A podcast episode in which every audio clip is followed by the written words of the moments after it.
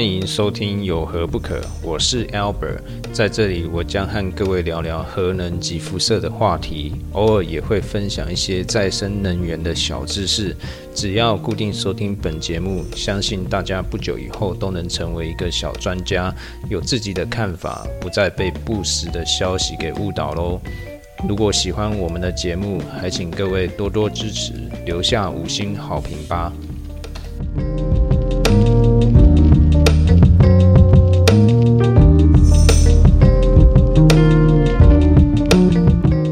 好的，今天第一集要跟大家聊聊什么话题呢？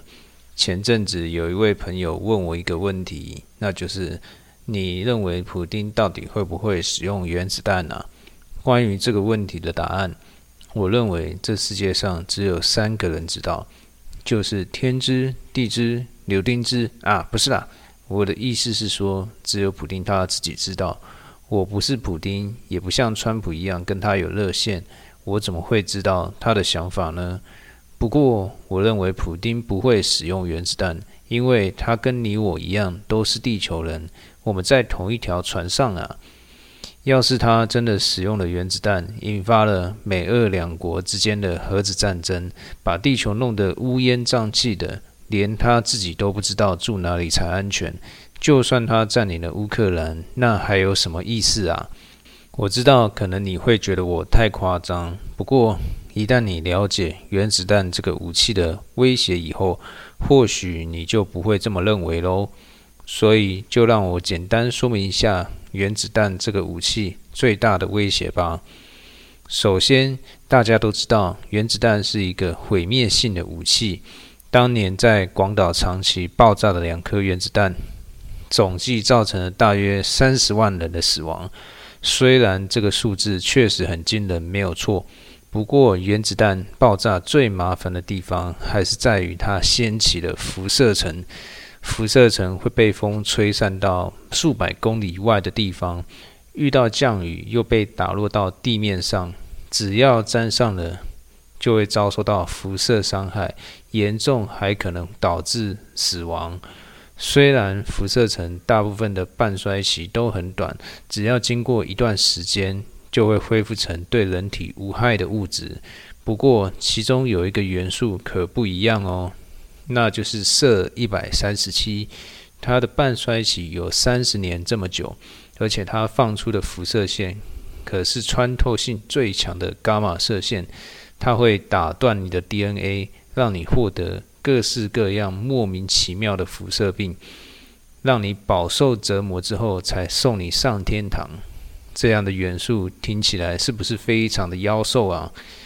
要是一个地区布满了这样的元素，想当然那个地区大概一百年内都不能再住人了吧？而你知道吗？现在世界上总计约有一万两千多颗的核子弹头，其中九成是由美俄两国所持有。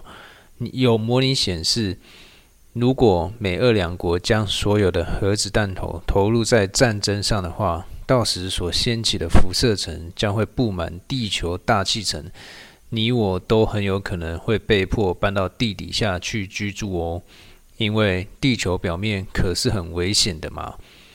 当然了，如果普丁是火星人，他还有地方可以回去躲，那就另当别论喽。到那个时候，如果他真的按下了发射原子弹的按钮，那你我地球人该怎么办呢？嗯，也不能怎么办，好好把握时间，陪伴身边的亲朋好友，并且赶快去完成你那未实现的梦想吧。好啦，节目的最后，我们来做一个名词解释吧。今天要说明的是半衰期。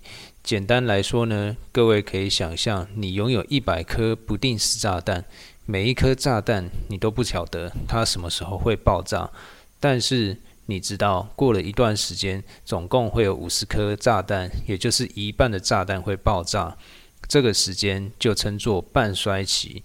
根据不同的元素，半衰期从数秒钟到数万年不等都有。是一个用来评估放射性元素什么时候才会恢复安全的重要指标。一般来说，一个放射性元素需要经过两到三个半衰期的时间，才会恢复成对人体比较无害的物质。短半衰期的元素还好，但半衰期动辄上万年的元素该怎么办呢？这也就是为什么核废料的处理会受到这么大争议的原因。关于这一部分，我们有机会下次再聊。今天的节目就先到这边喽，拜拜。